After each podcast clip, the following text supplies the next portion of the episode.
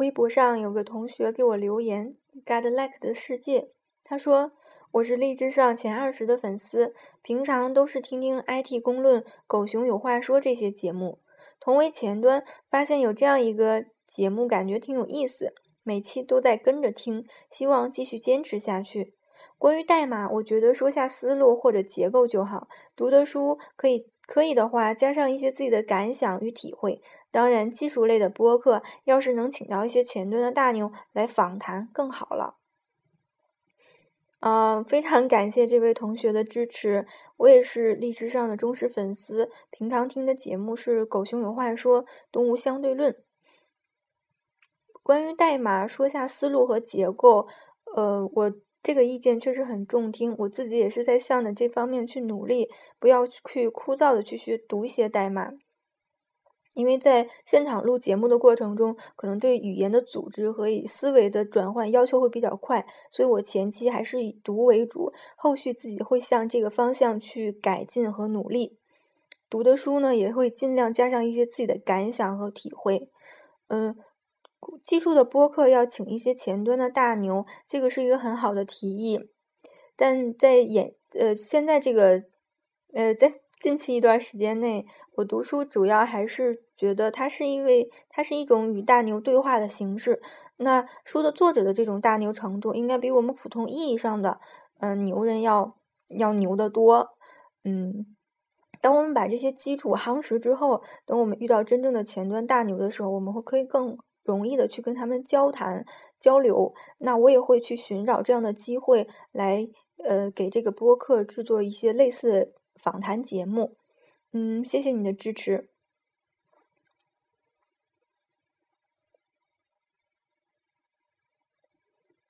今天我们学习的书是《精通 JavaScript》。嗯，对，它是 John r e s a g e 的书，是 John r e s a g e 是 jQuery 的创始人，现在。应该是在 Mozilla 做 JavaScript 工具，呃，开发工程师。我们今天学习的是它的第二章，面向对象的 JavaScript。对象是组成 JavaScript 的基本单元。事实上，JavaScript 中的一切都是对象，而且是充分发挥了这一点。不过，它还包含了一门丰富坚实的面向对象语言的大量特性，这使它无论是在风格还是功能上都极为独特。本章从嗯介绍 JavaScript 语言中几个重要的部分开始，一个是引用，二是作用域，三是闭包，四是上下文。而这些内容正是其他 JavaScript 图书很少提及的。哦，不是吧？这个应该是 JavaScript 图书都会去提及的吧？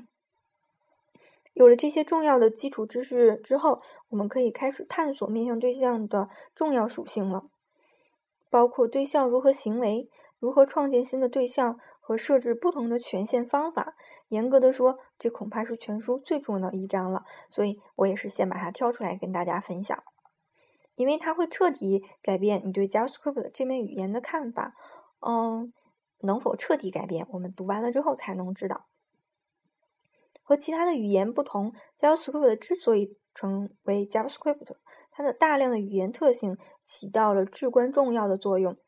这样的特性搭配的恰到好处，构成了一门这样比想象中还要强大的语言。引用，引用是是 JavaScript 的一个基础之一。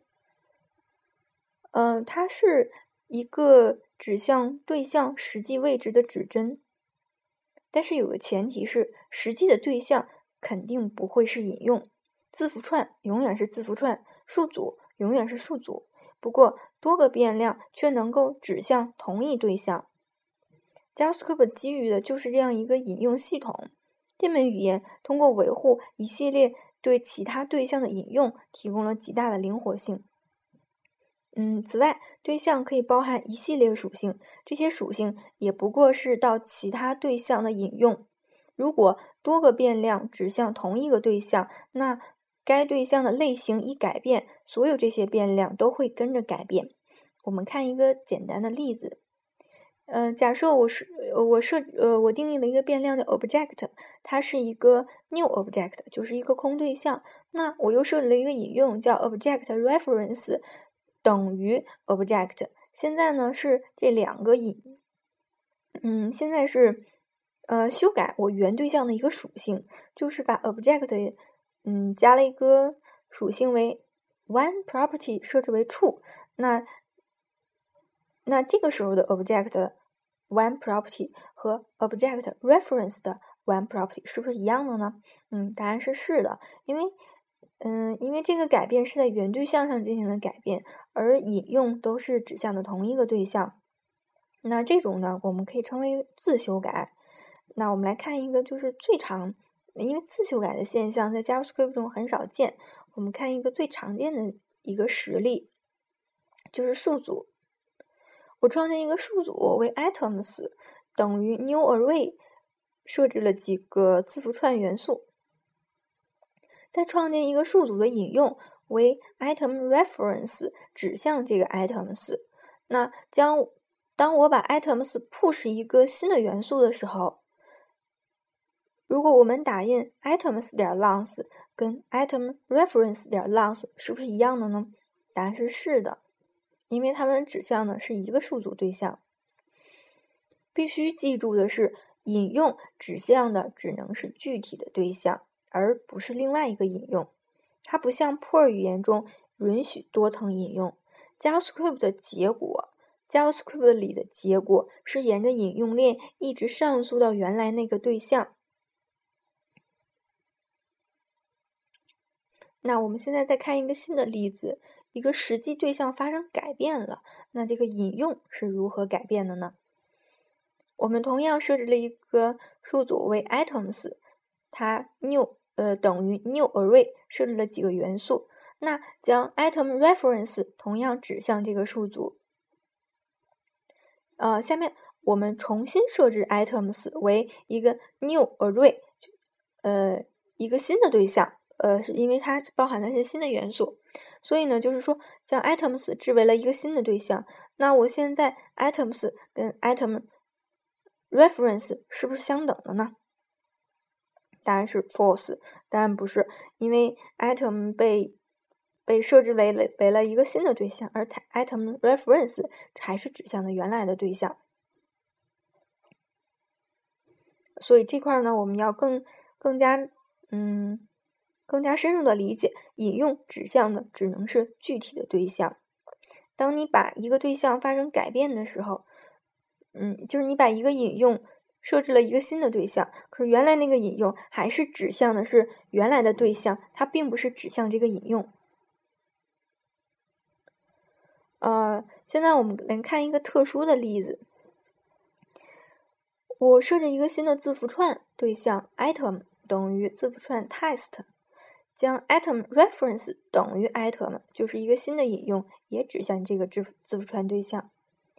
将一些新的文本加在这个字符串的后面，item 加等于双引号呃 ing，就是说字符串拼接。那注意这个时候呢是创建了一个新的对象，并不是修改原对象。